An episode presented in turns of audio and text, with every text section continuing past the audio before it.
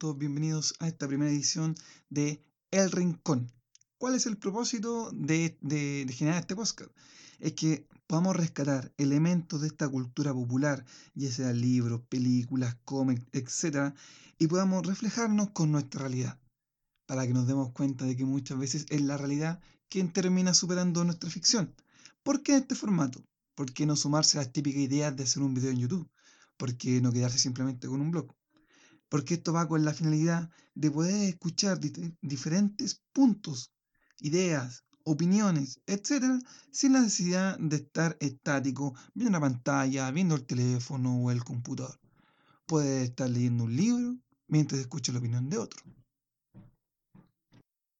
Y bueno, sin generar una mayor presentación, caemos directamente a nuestra cita del día de hoy, la cual lleva como título que desde 1984 pienso en un mundo feliz. El título claramente destaca dos elementos esenciales de libros sumamente importantes para la literatura de nuestro siglo anterior. ¿Cuáles son? 1984, libro publicado en 1948 por George Orwell, y de igual manera Un Mundo Feliz, publicado anteriormente en 1932 por Huxley. Me perdonan los sudaca de la pronunciación de los apellidos.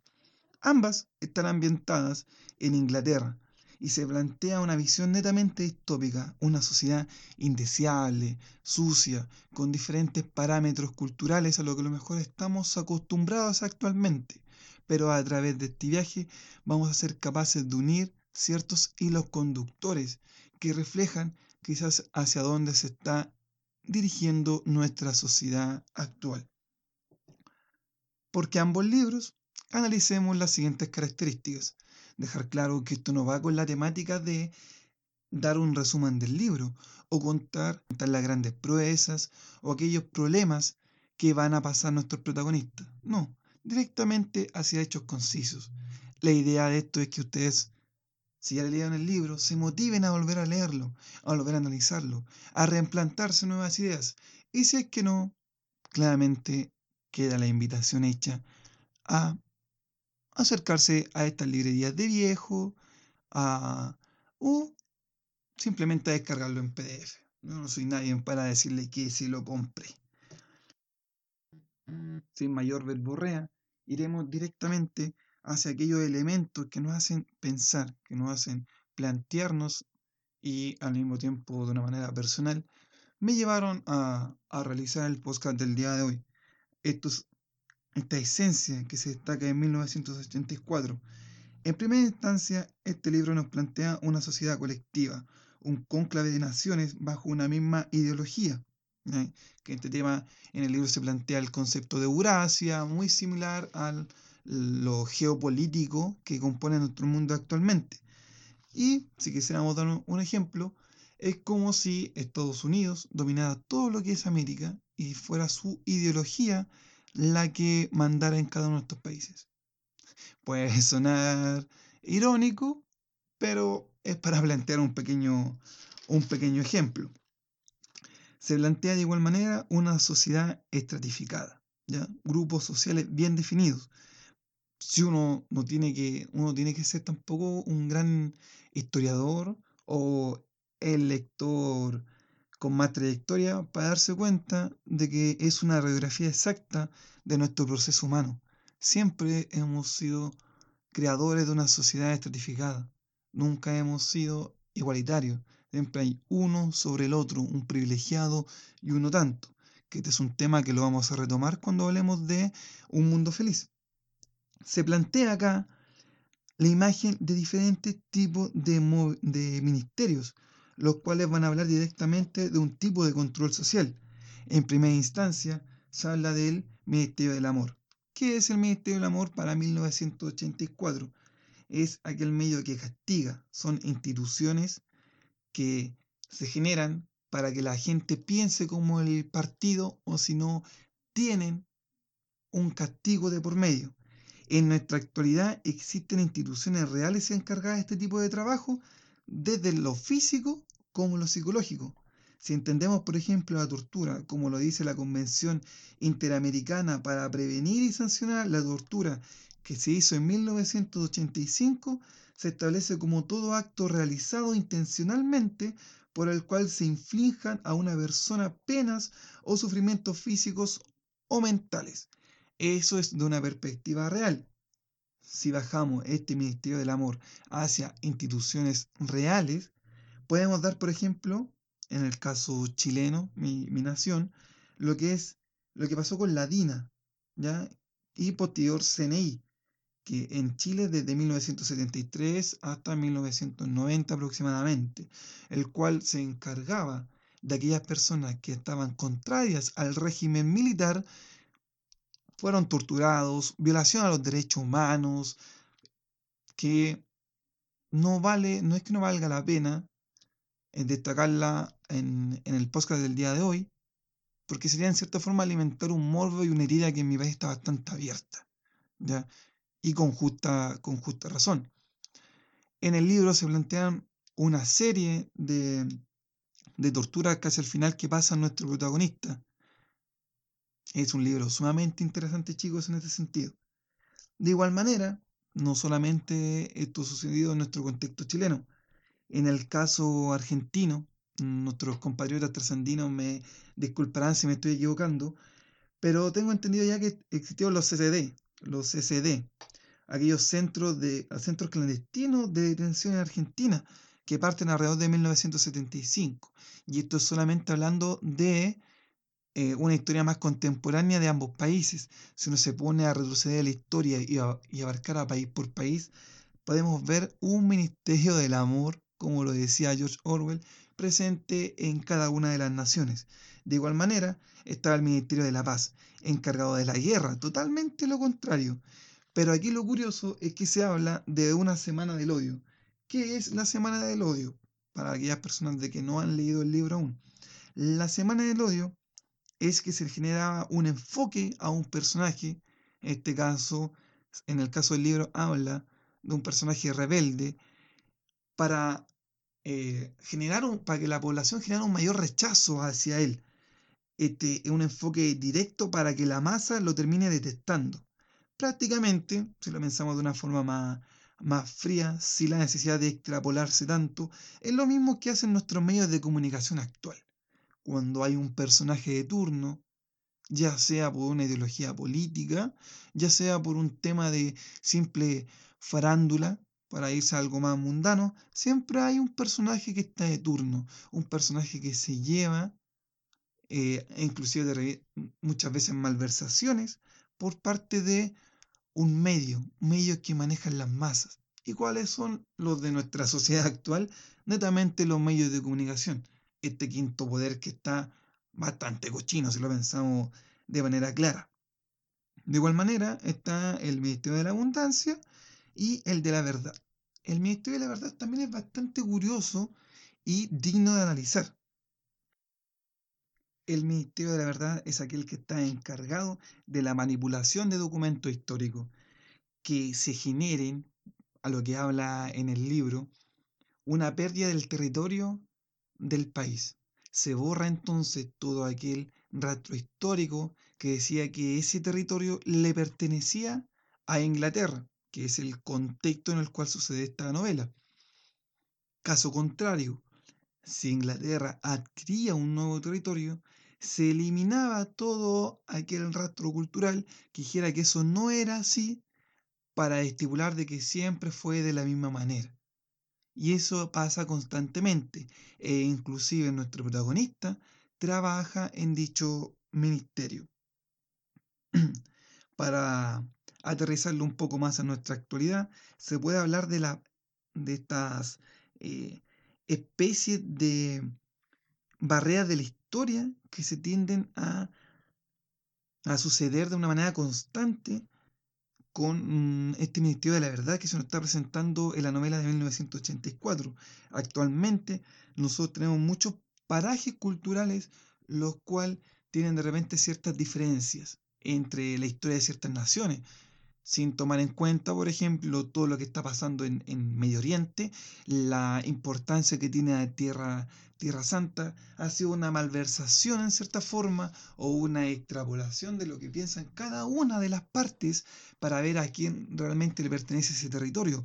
En el caso, nuevamente cayendo a, nuestra, a mi perspectiva nacional, tiende a darse una interpretación del país sobre un hecho histórico que difiere con el de al lado. Caso conciso, lo que sucedió acá sobre la guerra del Pacífico. Acá en las escuelas se le enseña la postura de una armada chilena victoriosa ante una confederación perú-boliviana. En cambio, historiadores peruanos, historiadores bolivianos, hablan de aquella violación del pueblo chileno al invadir su país. Ese puede ser un, caso conciso donde se ve en cierta forma una evidencia de un ministerio de la verdad, la cual sirve mucho para generar eh, un alzamiento de ejes patrimoniales que unan a una cultura. Que ese es un tema que lo podemos retomar con otras novelas en algún otro podcast. De igual manera, aquí se habla mucho de la figura del gran hermano. ¿Quién es la figura del gran hermano? El gran hermano hace referencia a un simbolismo, un simbolismo de vigilancia. Siempre mirando, observando dentro de la casa, fuera de la casa, tu lugar de trabajo, generando una ciudad cautiva.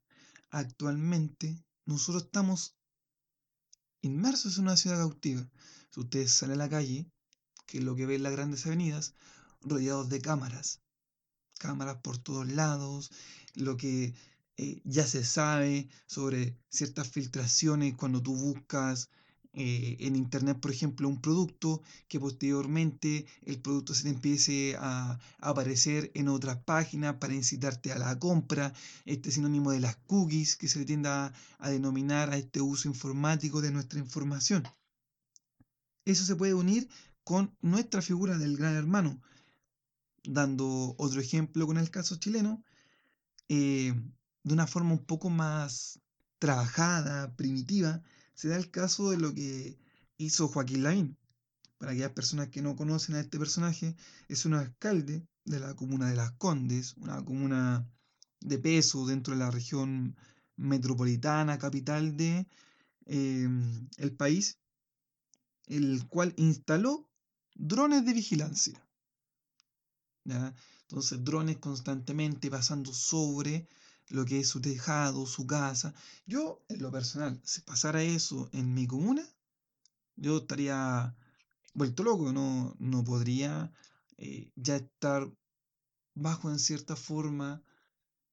Y, muchas veces uno, uno, no lo analiza porque simplemente no se detiene a pensar de las instancias de vigilancia que uno tiene constantemente y no siempre por nuestro país, sino de repente por directrices mayores. Y no es simplemente por irse hacia el lado conspirativo, sino porque es fácil darse cuenta de ciertos seguimientos que tiene el público en general. ¿ya? Retomando, por ejemplo, el caso de eh, la simple búsqueda de un producto. Además, todo lo que nosotros tenemos actualmente mantiene un GPS. Tenemos celulares con GPS, subimos una foto de Instagram, localización, pues, eh, de repente estamos cerca de una persona, no sé si se han fijado que se meten en, Instagram o en Facebook y le sale como sugerencia a aquella persona con la cual estuvieron cerca o a lo mejor se sacaron una foto en un punto similar, en un espacio de tiempo eh, muy apegado uno del otro, entonces posteriormente le va a salir, oh, usted conoce a tal persona, amigo sugerido. Esas son instancias que de repente uno no las toma en cuenta, pero son pequeñas pistas que uno se puede dar de esta figura quizás del gran hermano. No con las mismas intenciones claramente, o quizás sí, eso queda a criterio de ustedes. Ahora, si pasamos a la otra parte, nuestro otro texto, Un mundo feliz, hablamos acá de un contexto de una sociedad netamente condicionada, adoctrinada desde su propia concepción, mediante algo que el texto lo plantea como hipnopedia, ¿A qué se refiere el texto con hipnopedia? A un aprendizaje a través del sueño.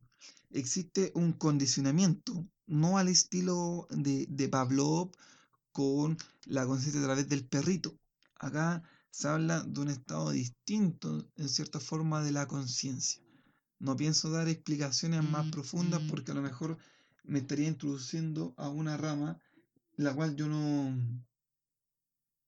no, no la conozco. No, este es un condicionamiento que se da desde tu, desde tu nacimiento, como lo plantea un mundo feliz.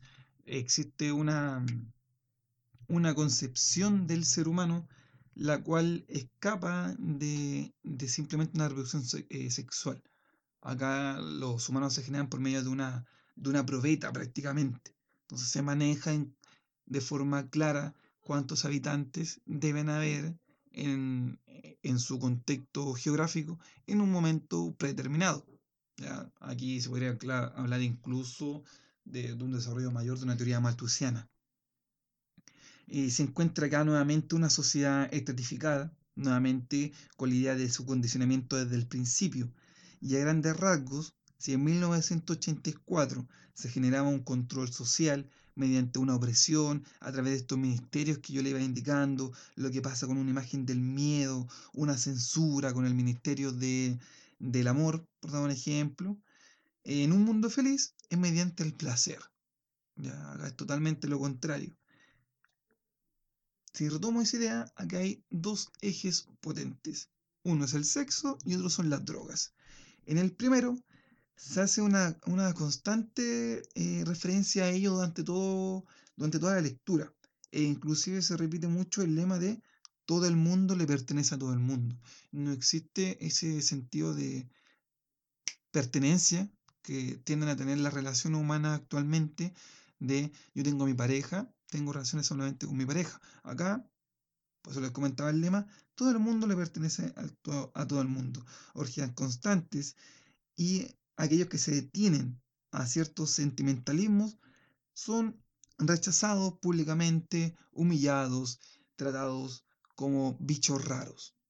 Nuestra concepción de, de nuestra pareja actual y lo que es en sí nuestras relaciones humanas, allá son extra, extremadamente liberales.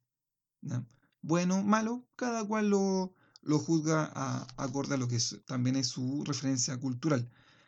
Además, aquí se habla de una nula, nuevamente tocando el tema de una nula reproducción. ¿Ya? No existe el, sexo para un factor reproductivo, solamente por un tema de placer. Pues yo les comentaba de que acá los niños nacen por probeta. Entonces, se pierde ya inclusive la imagen de un padre y una madre. Es totalmente inexistente. Ya no tiene valor. Y el otro punto que les comenté era la droga. Acá se, eh, se entrega una droga que se llama SOME, si no me equivoco, en la cual tiene como función el desconectarse de la, de la realidad en cierta forma. Es una droga que se entregaba, en, como lo dice el texto, directamente por parte del Estado. Es como si actualmente el país le provisionara droga al, al, a los ciudadanos para que ellos no razonaran, no pensaran, no se dieran cuenta de que afuera de su contexto diario eh, hay una tendalá más o menos, ¿no? Es como si, por ejemplo, llegara el gobierno y fuera ellos mismos quienes plantaran cocaína en las bajas poblaciones para que no se den cuenta y sigan metiéndose dentro de su mismo círculo y nunca salgan de ahí. Es solamente un ejemplo. Ya no existe entonces acá un sufrimiento, se pierde una emocionalidad. Totalmente. Inclusive el concepto de la muerte, así como lo entendemos nosotros, que poseemos un culto a la muerte, en el sentido de que si alguien muere, nosotros tenemos acorde a lo que es su eh, cultura, religión, existe un, existe un proceso posterior a la defunción de la persona. Acá totalmente eso se pierde, es sin sentido realizar algo así. Algo así. Entonces se rescata y se da mucho hincapié en esta sociedad insensibilizada. Y en, nuestro, en nuestra realidad eso se da constantemente, por medio de las películas, las series, las canciones. Somos, nos hemos convertido de a poco en una sociedad insensible, en una sociedad con poca empatía. E inclusive nos atrae aquello en lo cuales vamos a ver a alguien sufrir. Nos hemos vuelto personas muy morbosas. Y no lo digo solamente por un pensamiento personal.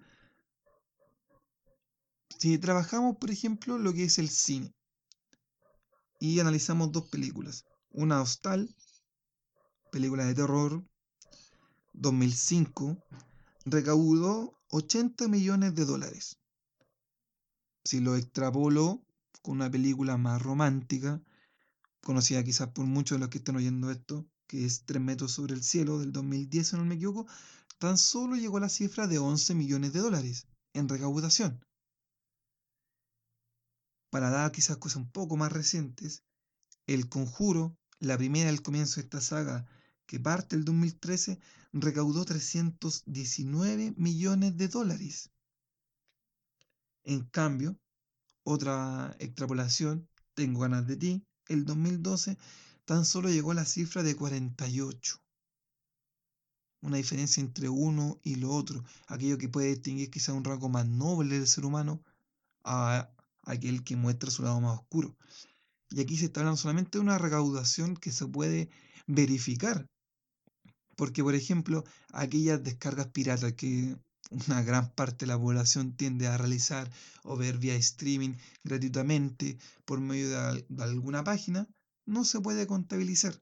Pero si hay una cantidad de gente que es capaz de pagar y una, una masa gigantesca para hacer esa diferencia entre 319 millones de dólares y la de 48, claramente nos da para pensar de que estamos en una sociedad netamente insensibilizada.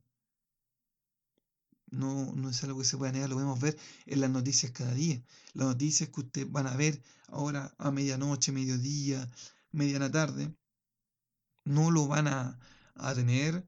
Eh, o el día de hoy vamos a hablar de los abuelitos y lo bien que viven. No se habla de delincuencia, violaciones, eh, Hay una cantidad de noticias trágicas y la gente vive su vida sin que la afecte. En materia personal, soy más, más creyente de que nos dirigimos de manera lenta hacia lo que se plantea en 1984 este control social por medio de unas masas dominantes. Otro grupo de personas cree que nos dirigimos hacia la creación de un mundo feliz. Esta extrapolación de placeres que tenemos actualmente, series, películas, la música, nos insensibilizan. ¿Cuál creen ustedes? Me gustaría leerlos entre esta caja de comentarios que debe tener el sitio en el cual va a ser subido. Si les soy sincero, aún no tengo claridad sobre dónde subir este, este podcast. ¿Cómo me gustaría terminar esto? Con generar las siguientes recomendaciones, más allá de leer los libros, si es que les gusta el cine, para que sigan con esta perspectiva, si es que les gustan los cómics, la música. Tomando ese tema la música, hay un tema llamado 1984 de David Bowie, bastante bueno eh, le gustan los cómics, V de Vendetta, y si no quiere los cómics, que además son buenísimos, puede ver la película de homónima, V de Vendetta, que mm, en lo parecer, los de los cómics, obviamente todo te parece una basofia, pero se puede entender bien clara la idea hacia lo que vamos. Espero que les haya gustado y espero que en alguna nueva ocasión me puedan escuchar. Se despide lentamente su amigo Caménico.